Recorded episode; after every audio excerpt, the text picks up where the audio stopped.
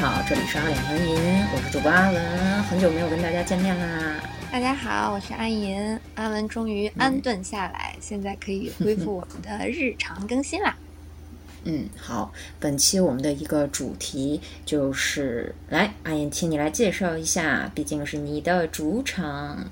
本期呢是我们这次的北影节吐槽的最后一期，然后本次北影节呢，嗯，我也不知道是以前我听说的少，还是今年的确大家火气都比较旺盛，就打人事件是层出不穷。嗯，中间闹得比较大的就有两次，嗯，其中一个就是都已经闹上微博热搜的，后来呃，北京公安还发了一个通告的那一个，就是因为制止其他观众在观影期间的不文明行为，结果被打。然后那个人打完人之后呢，还逃跑了。嗯，好在是这件事情最后还是有一个比较好的结果，打人的人已经被找到，而且是行政拘留了，所以这也算是一个相对比较好的结果。但是在这次北京电影节的过程中，发生冲突的远不止这一件，其中有一个，说实话有一点好笑，在看亚历山大大帝的时候，啊、有两位观众起了一些冲突，结果在众人的劝阻下，这两个人暂时停了下来。在三个半小时看完这个电影之后，俩人又继续了这场冲突。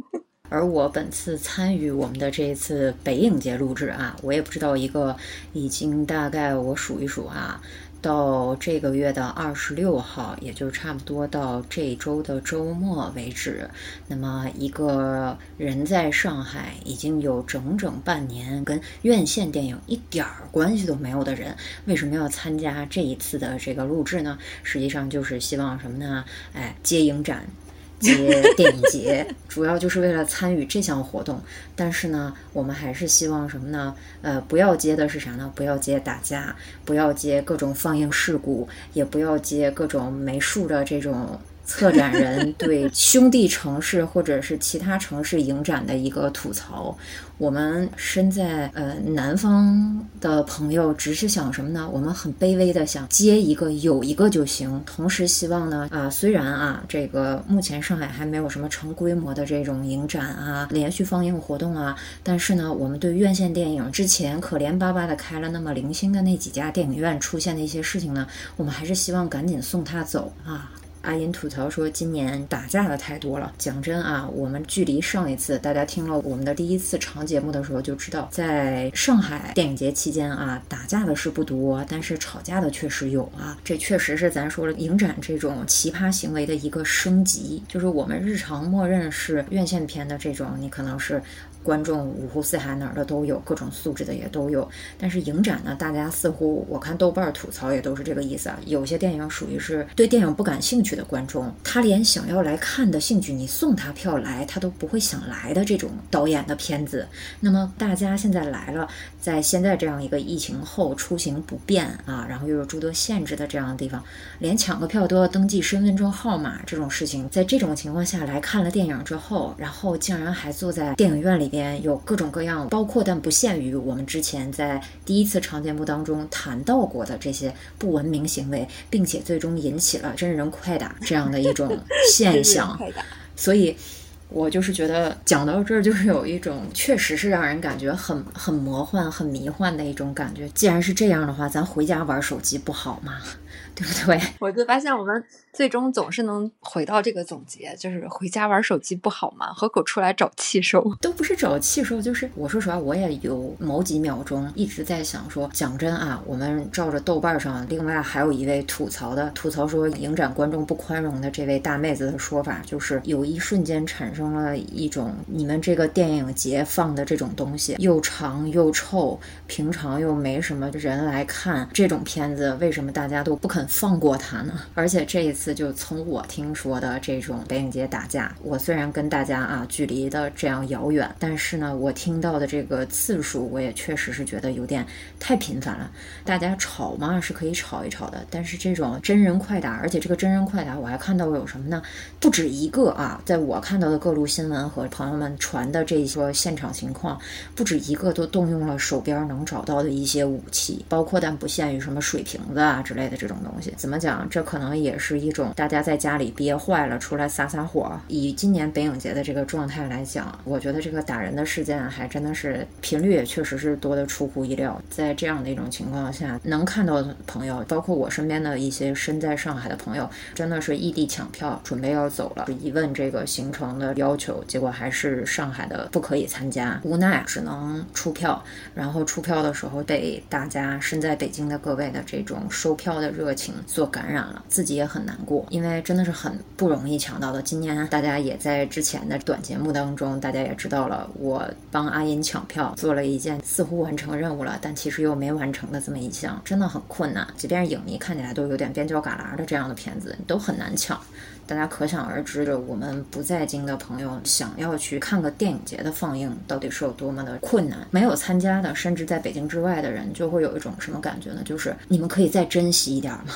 一方面，我真的不知道谁。就是现在去观影的都是一些什么人了，尤其是看影展的。第二，我是真的觉得看电影的时间还不够，为什么还会有空去打人？而且有一些打人的事件还发生在电影中途就已经开始打架了，被劝开，然后电影结束之后继续打，这都是一种生在我们这样的一个时代和我们这片地方上，真是每天都有这种新鲜事儿。重点是这些人火气真的很大，你想看了三个小时的安哲之后，你居然还有心思接着打，我也是很不能理解。那就很简单嘛，我觉得看了三小时安哲，而且有一个还是，呃，永恒和一日，对吧？好像好几个打了，全这几个打架的全部都是安哲，好像都是安哲，也不知道安哲造了什么孽。不，我跟你讲，照我们现在的这种思维，应该是什么呢？安哲要回去反思一下，为什么一看你的片儿，大家就想开始全武行呢？你一定要反思一下。嗯，可惜了，安哲没有这个机会了。没事儿，在下边反思也是一样的，总归还有机会见他嘛，对吧？我唯一能想到的一个比较现实的原因就是什么？那每次电影节，大家心知肚明，有些座位你为什么买不到呢？大家这个想想就是懂了。不感兴趣的人呢，拿着来了，想凑合看个热闹，但是这个热闹又不好看，哎，又臭又长，还看不懂，讲的话呢也听不懂，想玩个手机调整一下心情，那么后面就有讨人厌的影展限定观众开始来打搅我了。那我这个当然我受不了了。我就要对不起，我就要让你看看谁的拳头更硬，对吧？我能想到的只有这种了，不然的话，你说如果这个人真的是他自己买了这个电影票过来坐到电影院里，那么正常来说，如果你真的不行的话，大家难道不是这饭馆太难吃了，我就走人吧？这都不是说饭馆做的饭不好吃，我去打老板和厨子，而是饭馆做的饭不好吃，我去暴打可怜的邻桌观众、邻桌食客。我觉得应该不是吧？应该不至于吧？觉得不好看就可以走啊！就是那个后来北京公安还发了通告的那个，我有朋友在现场，他们说打人的那个大哥好像是带着女伴来的。所以我们猜他是不是被人提醒之后觉得很没有面子，所以才奋起打人。这说实话啊，这就涉及到另另外一个话题了，就是本朝部分男性一种莫名其妙的自尊心，一种奇怪的 ego。哎呀，这都不是奇怪的 ego 了，这是一种怎么讲呢？特别特别的一种 ego。虽然我不想这么说，我觉得不是。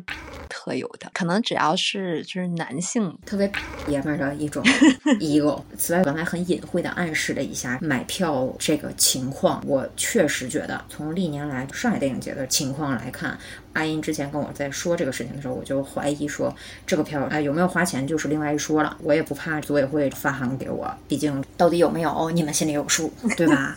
组委会不会发函给你，最多拉黑你，而且拉黑你这得是徐媛老师才有的待遇。我觉得咱们这种小透明没有这种待遇。对对对 对，到目前为止啊，我很欣喜的说，我们二两文音已经有跨平台八十四个订阅用户了。那么就我们这种体量的这种博主，我们应该是不会引起有关部门注意的啊。我们上一个长节目啊，其实曾经谈到过阿银遇到的那位提前先站起来全场预告的那位大哥啊。我不管你的票是怎么来的，我的是花钱买的，谁不让我好好看，我就找谁毛病。那么从他的这个话里面就能知道，国内的影展到处都有这种问题。今年北影节虽然有锁票，但是他会在放映前一天把一部分的锁票给放出来，所以好多人就会在看电影期间刷票。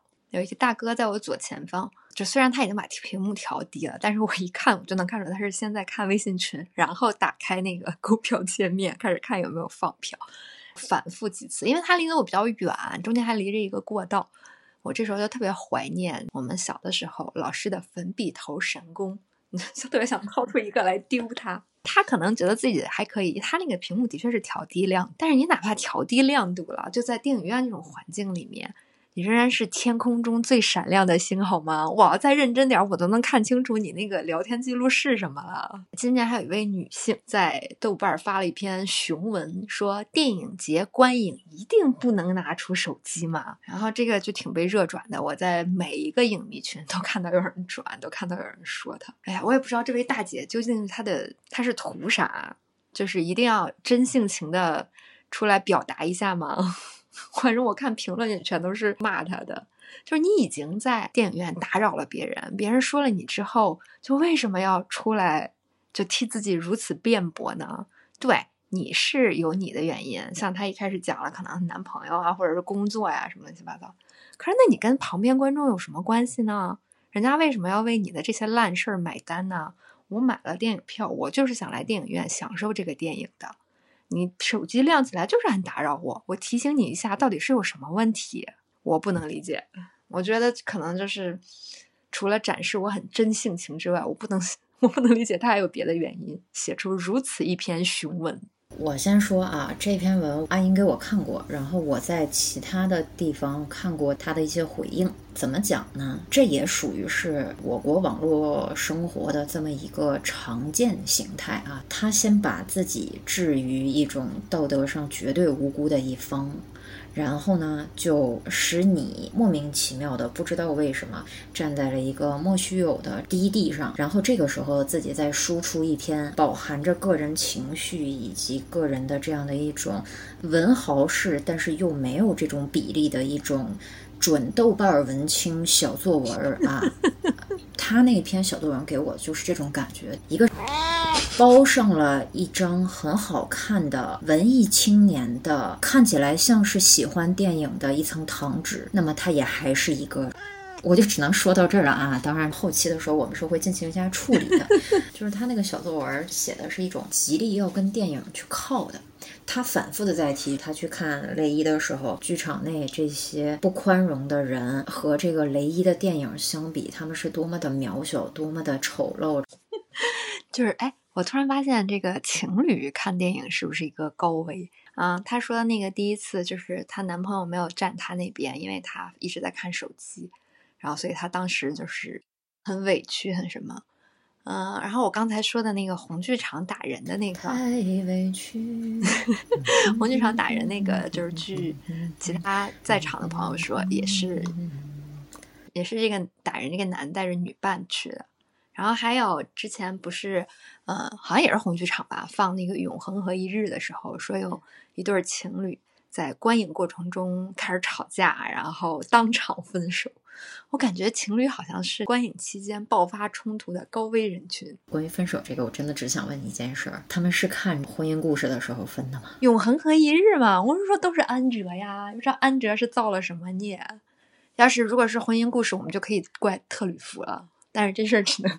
这个锅只能扣在安哲身上，安哲立大功啊！只能说安哲立大功啊！这个再给安哲记一份儿。嗯，就《永恒和一日》还算是安哲电影里比较温情的一部，我也不知道为什么看着看着俩人就开始吵架要分手。我也没有在现场，也是看其他人说的。我突然想起来，我不记得是看的哪一场了。那场我也是在资料馆看的，然后票比较往后。嗯，前面我听到了有传来冲突的声音，但是比较远。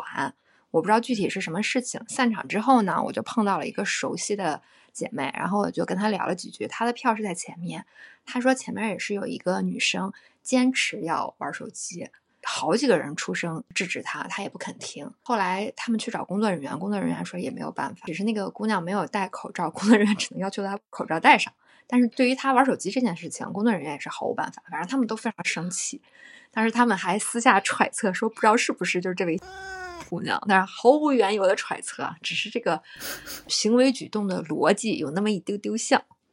你提到的这个 ID，到时候隐去一下啊，好的到时候人家给咱们发律师函什么的，的对吧？本博客虽然是一个草台班子，但是请大家相信，本博客是有法务总监的啊，本博客是有一位不仅是有证，而且是以职业的法务总监的，所以呢，非要刚呢，我们也是不怕的。但是呢，为了避免给我的法务总监造成太多的困扰。啊，我们还是决定呢，对我们的节目和中国电影目前面临的这个问题一样，我们会做一定的技术处理啊，我们会做一定的技术处理。对，虽然我们的订阅还不到一百个人，但我们不但有法务总监，我们还有艺术总监，我们是一个很成熟、很完善的班子。这种小作文啊，我给他的评价，这是我不改的一个评价。大家如果在遇到这种的时候啊，不高兴的话，就不要理他了，纯当看个乐，就放声傻。有的时候也是对自己做一点功德 啊！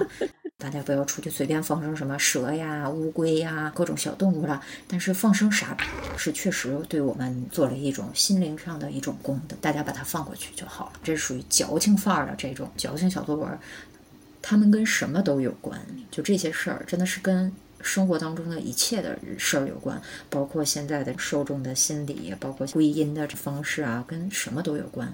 但唯独只跟一件事儿，就只跟电影没关系，是吧？对，它只跟电影没关。咱说了，观众当中出现的这些新发奇形种，感觉就跟新发地市场搞来的一样，就是这些人干的一切的事儿，跟什么都有关，但只跟电影没关。作为我啊，我确实说句实话，我现在羡慕嫉妒恨。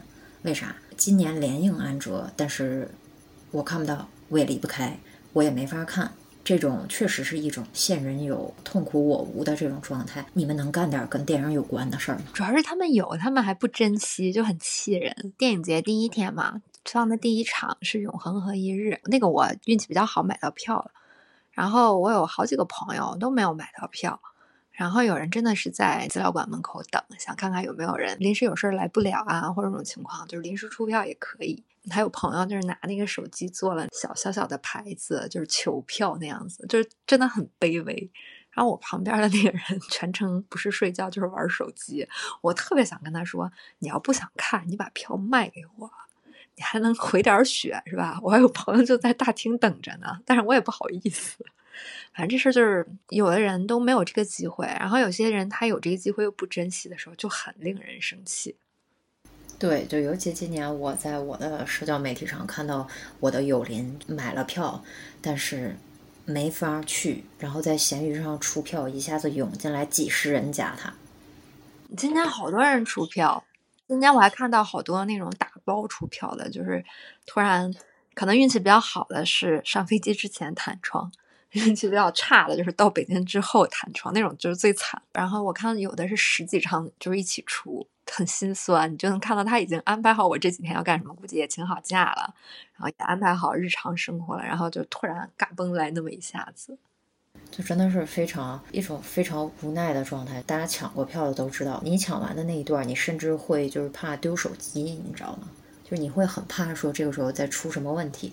像我的话，我这人比较怂，我不会就是说一天把所有的票全部领完，因为实在是怕丢。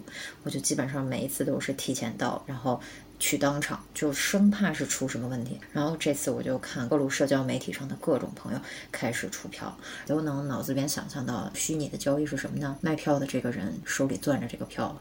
一堆人过来抢不说，终于有一个抢到了，然后卖票的这个人就是还拽着，算了，我卖给你，但是我还是拽着，就是真的很舍不得。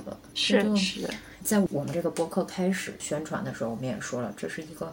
不确定性越来越越来越成为日常的生活的这样的一个当下，我们实在是觉得对我们自己来说是特别珍贵的。但是这个世界上每天都在发生你所认为的珍贵的东西，每一天都在被践踏。所以这也是电影节对我们这一类的人来说，它可能有的这样的一种更与现实连接起来的这么一种意味，在它不断的提醒你，电影有的时候也在不断的提醒你，这是当下。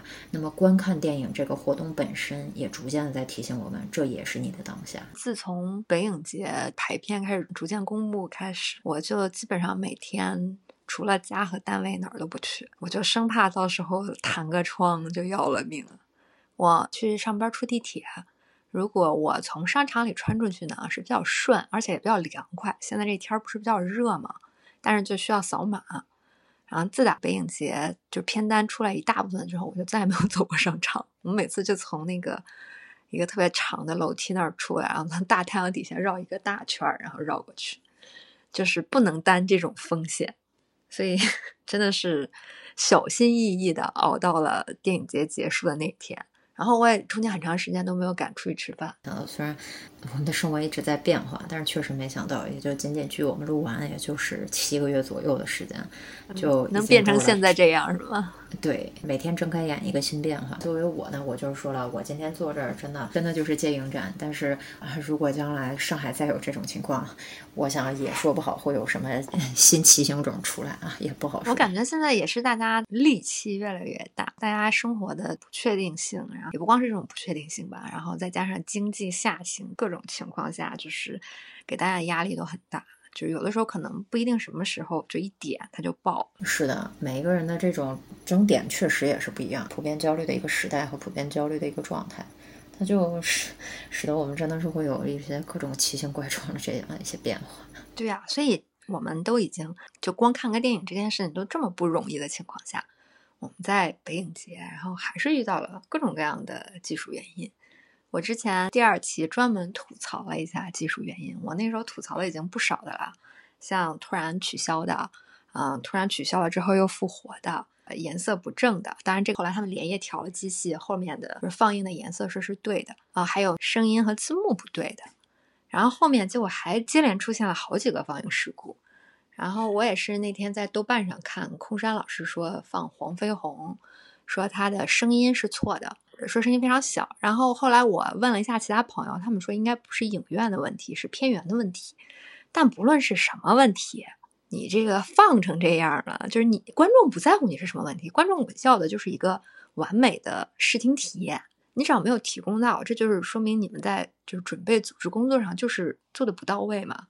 我有朋友去华星看《一个男人和一个女人》，本来就是当天的最后一场放映，放着放着就死机了。然后他们去找了工作人员之后，工作人员又开始放，放着放着好像又死机了，说中间死机了两次，还中间还跳过去了一段。然后在他们去找了工作人员之后，工作人员就说：“我给你从头放。”但那个时候已经是放了差不多二十多分钟，将近半个小时的时候，如果你完全从头放呢？很多人可能就赶不上末班车回家，然后工作人员又说：“那我再给你跳一段，从前面没有问题那个地方放。”当然，工作人员也是认真替你解决这个问题。但是你想想，你去看一个电影，他死了一次机，跳了一段，又死了一次机，然后呢，又从跳到某一个地方开始放，你的这个整个的观影体验是不是完全就被破坏掉了？反正就是很支离破碎的看那么一个片子。大家为什么来电影节？为什么来电影院？为什么不在家看呢？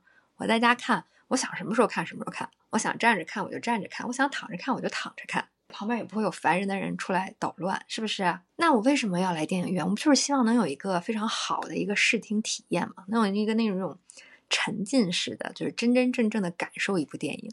就你把一个片子放成这样，这玩意儿就完全毁了呀。嗯，然后今年华星还出了一个问题，说是在放《杀出个黄昏》的时候，它的放映比例是错的。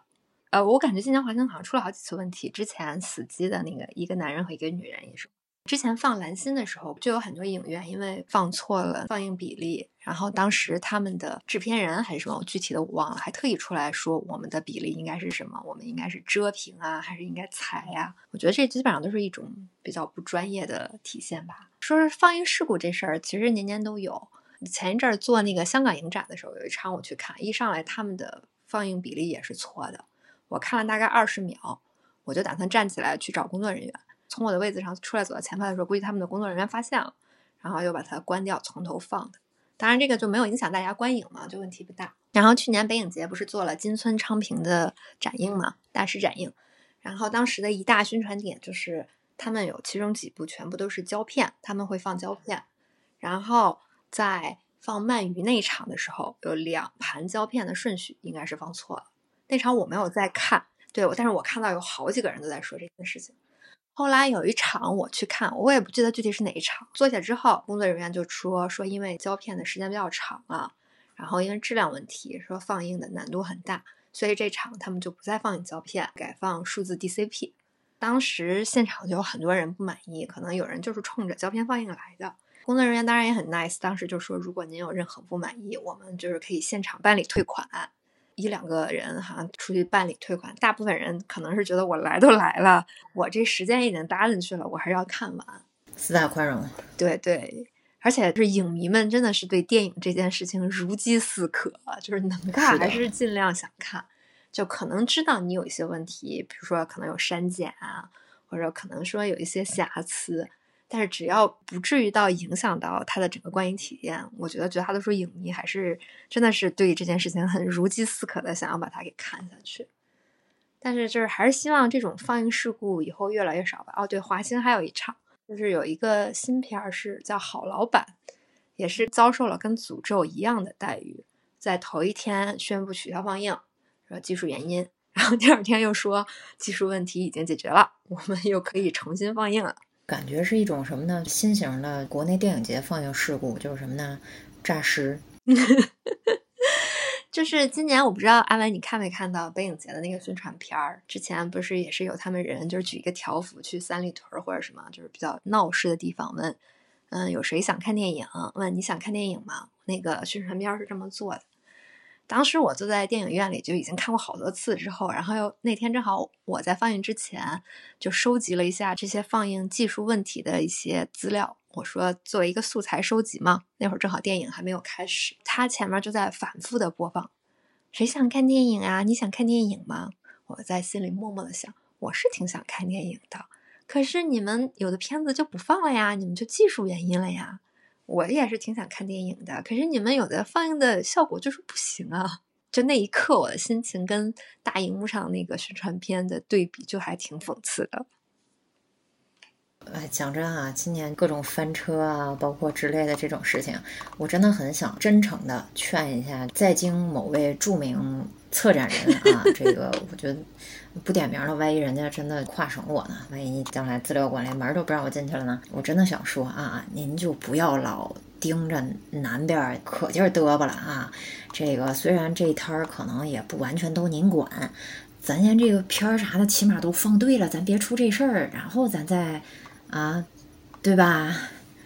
这话就不能多说了啊！这个就咋说呢？我这也属于是没有什么咖位的人，但是呢，每一次看着那位老师隔着动卧开一宿的距离，有事没事就要点草一下上影节，我觉得您真大可不必啊！大家各有各的问题，咱就差不多得了啊！真的是差不多得了。主要是因为今年你们没有上影节，哎，对对对对对对，一种一种赢赢麻思维，真的是一种赢麻思维。没事儿，您您自己赢麻就行了，但是呢，别带别人了。啊，就这么个意思。毕竟您看这也就这样了嘛，对不对？诈尸一回那天，我给阿音发短信，我说完了，这个取消了。隔天啊，又好了。嗯，咱咋说呢？一种还魂夜吧，就是。对呀，正好那天是中元节嘛，可不就是还魂夜？呃，对，上一次咱们录影院吐槽的时候，我没问，但是我现在感觉这个时候是差不多可以问了。我其实是不太了解北京的电影展当中字幕机是怎么操作的。哦，我知道。是有一个人操作，对，以前上影节的经验是，疫情前它会有一个普惠性质的那种，它会把有一些场次安排的比较偏，安排在不是热门地区，也不是影迷常跑的那种电影院去，就必须要上台词机。我有一回因为买的确实是。比较前排，然后我就看见，呃，他都不是隐藏在幕后，而是你在台上不遮挡银幕的情况下，两个控制人他们坐一个台子后面，你非常清楚能看到他。北影节如果不是说这个片子是有内置字幕的，有的片子它会有内置字幕嘛，那种之外，其他的全部都是有那种就是一个小 LED 屏那样的一个字幕机，然后工作人员就是在你坐下之后的右边靠门的那个位置有一个小桌子。然后放一个小笔记本电脑，然后他跟那儿控制字幕的问题。就是呃，自从我开始参加各类影展、电影节之后，字幕的问题也是一直都非常多被人吐槽。大部分就是没有内置中文字幕的片子，还是有内置英文字幕的。如果它这个台词不是很复杂，然后你其实可以大概瞥一眼英文字幕。反正从我第一次参加这种艺术放映之类的开始，你就会发现有大量的片子存在。错误，然后有漏译，这是这是经常的，一直到现在，个人体感并没有什么改进。然后而且还是因为它还是由旁边的人就是来人工控制，所以有的时候它那个字幕跟你的电影是对不上的。然后我那天看一个什么片子我也忘了，那个片子我很不喜欢，中间我就睡着了。然后我看的时候，它甚至放着放着，我不知道是它的字幕控制系统死机了还是怎么样，它中间的字幕就消失了，它就出了一行字，就是什么什么字幕机，就是你的字幕机在还没有就是开始往里滚动字幕的时候，它不是会出嘛，就是那个厂家品牌那样子。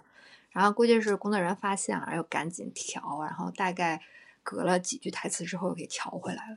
反正就是完全由人手工控制的这个字幕，就比较容易出问题。你一说到有错误这个，这是很经常出现的。上影节我印象里那几年，微博上的有一位非常厉害的博主，他看片量非常大，然后他是基本上他看的场次，他都会做一个刊物。这位博主也是，他懂的语言也很多啊。他差不多他看的场次，他出来都会有这种相应的这种台词，他会说哪里误译了，哪里漏译，还有哪里有问题。我那个时候都很感谢那位，就是说。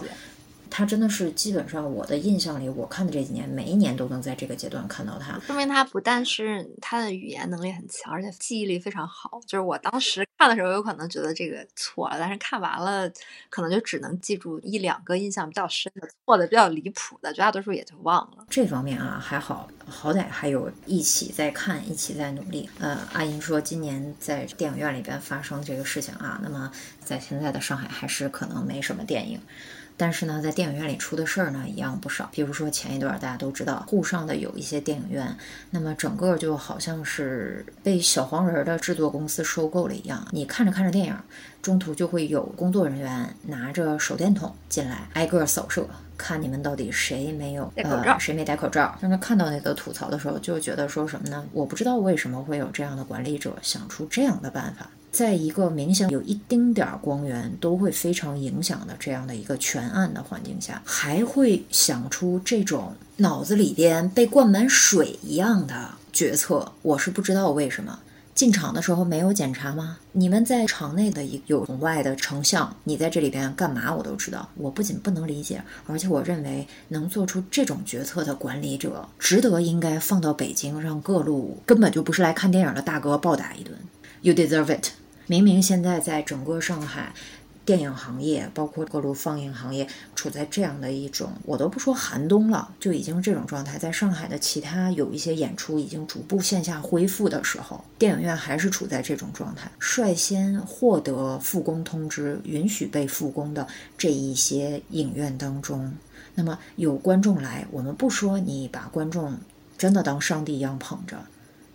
但是你好歹不要忘记了电影院是一个什么样的地方。我们虽然说要批评不文明行为的观众，但是这种脑子进水的管理者，我们也是一定要大加挞伐的。我觉得他们举着特别亮的大灯牌，或者是打着手电进来，就是一种很明显的恶意。除了这个，我不能有其他了解，也可能是我以小人之心夺君子之腹，就真的是举着手电，你知道吗？就真的是举着手电。对呀，在北京也也有，基本上场中间还会有工。作人员巡场一下，如果看到有人没戴口罩，他会提醒你戴上。都有，我在电影节期间在各个电影院基本上都遇到了有，但是他至少还是不亮的，然后声音也不大的，就工作人员肯定是有他们的工作要完成，但是他这个至少还是保证了大多数人的一个观影状态。你说就看着看着电影，你突然打着手电或者举着一个巨亮的灯牌进来。我我真的除了恶意，我不能有其他的理解方式。说实话，我现在就是一种什么状态？没得可看，处于一种空虚和虚无的一种状态。之前有一个朋友跟我提说：“哎，我好想去看《引入尘烟》。”我就跟他说：“我说你赶快去，呃，找个下班的时间方便，核酸还在效能期间。”哎呦，说起这个事情，觉得好心酸啊！我们现在的保质期现在你们是多久？我不太清楚，地铁大概四十八，反正北京是七十二小时。就别说猪肉了，我现在连那种生活垃圾可能都要比我保质期长，就是这种感觉，你知道吗？今年有一个片儿就是《鱼之子》嘛，就还挺火的一个日本新片嘛。哎，我就真的看到有人因为没有做核酸，在开场还大概有两个小时的时候要出票。当然，因为也是热门场，很快这个票就出去了，至少没有经济上的损失。但是出票的这位朋友，他的心情一定是很很不舒服的。我在资料馆看片比较多嘛，嗯，资料馆门口就有一个测核酸的地方，然后从那个胡同出来，左转大概走两百米，还有一个测核酸的地方。需要续费的那天，就是说第三天，如果不测核酸，第二天我就不能出门的那天，我就会计算一下，就是去哪个。因为门口的那个虽然很近，但是他从中午十二点到一点半他是休息的，所以那天还没有出门，我在就会在心里盘算：哎，我今天要去哪儿测个核酸呢？也不能说是不心酸的。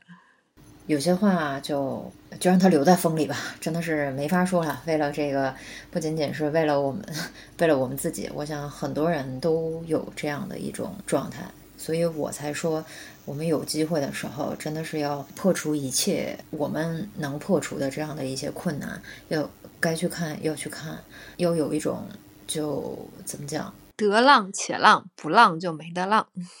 啊，对，话糙理不糙，但是你要知道，观看的行为本身，实际上它也带给我冲破你日常生活的体验。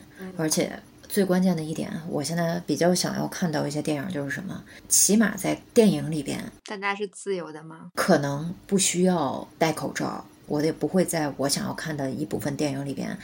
看见捅鼻子捅喉咙，应该是难得的灵魂出窍吧，只能是这样了。影院灯光一亮，我还得接受这样的一个命运。但是我想说，其实现在疫情之下的我们的日常生活，其实很应该被拍下来的。就是不知道以后能不能看到这样的作品，就是能够真的。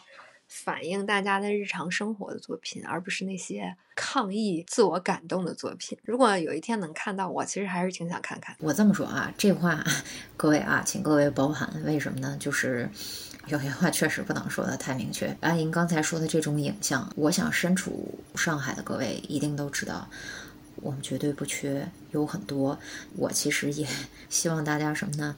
呃，你也可以动手来记录一下。譬如说，我就有一个记录，记录了我四到五月所有的抗原记录。我有一个相册啊，都是跟这个有关的。我们可以率先自己动手一下吧。嗯，当然，我想这都是很珍贵的经验，自媒体时代的记录。嗯，我有一个文件夹，就是所有我觉得可能会看不到的东西。我就会存一份在里面，然后我给那个文件夹起名字叫《江湖不会忘记》，就是致敬一下波米，《江湖不会忘记》对他们做的那个专题。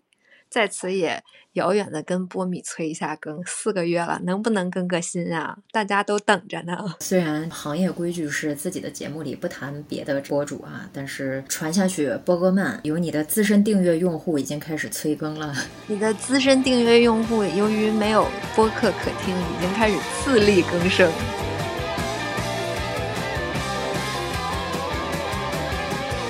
虽然我们俩集中批评了很多电影问题，然后还有一些电影节上不文明观影的行为，但是归根到底，大家都还是很喜欢电影节。这一周多时间，给了我一种就非常沉浸式的泡在电影里的感觉。虽然我也开玩笑说。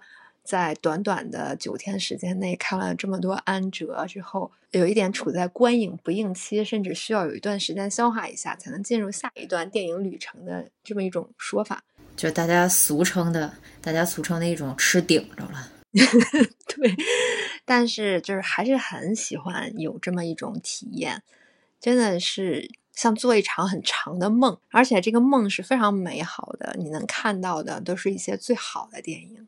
真的是一种对于影迷来说，真的是一种非常幸福的体验。所以，我们的吐槽是希望北影节办得更好。我们的吐槽是希望大家能有一个更好的嗯观影空间和观影体验。在资料馆的大屏幕上，他们放出的字是“热爱永不散场，再会即是春天”。我当时那场没有看，我看到有朋友拍了照之后发到群里的时候，我第一反应就是。明年我们真的可以在春天就看到电影吗？我非常希望明年的北影节能够在四月份如期举行，不要再延期。希望大家能够如期在春天再会，享受这样一场电影盛宴。在这个节目开头的时候，我其实曾经说过，我说我这一次的目的来就是来接电影啊，接影展。我在上海的这些年，能去的。上影节我都去了啊，觉得无论是特别穷的时候，只能几部片子里边取舍一下，还是说稍微宽裕了一点之后，能更多刷一点。但是不管是什么样体验，就哪怕是当年骂某客户端骂了差不多，从开始开票之后，一直能骂到电影节结束啊，它其实算是你的日常，但是它又变成了一种，就是说它似乎离你又那么遥远了。但是票根不会骗你啊，你确实今年北影节放映。功课，它实际上就带起来我当年在大光明二楼看功课的那个记忆，就是傀儡摇一响起来的时候，全场鼓掌的这种经历。我想每一个人曾经坐在电影院里的人都不会忘记的。那至于现在这种情况，北影节的这个口号说“再会即是春天”，无论明年我能不能参加，我还是希望上海有电影节。这样一个在去年甚至是周周有影展的这样的一个城市，没了这种东西，我觉得这是谁的损失？我不说啊，大家其实都知道。那至于再会即是春天，说实话啊，身在上海想到春天，并不是一个非常温暖的印象。我只是希望，虽然我们说你习惯的日常在当下很可能不是你将来的日常，我还是希望，请大家一定要积极做梦。破除一切我们能够破除的障碍，用尽全力去做梦，因为梦里可能别的都没有，但是梦里还有自由。阿文说：“希望大家积极入梦。”我想起来，去年在放完《穆赫兰道》之后，子杰的字幕机显示的是“感谢观看，一起入梦”。真的，有机会能做梦，还是要多做梦。你永远的童真。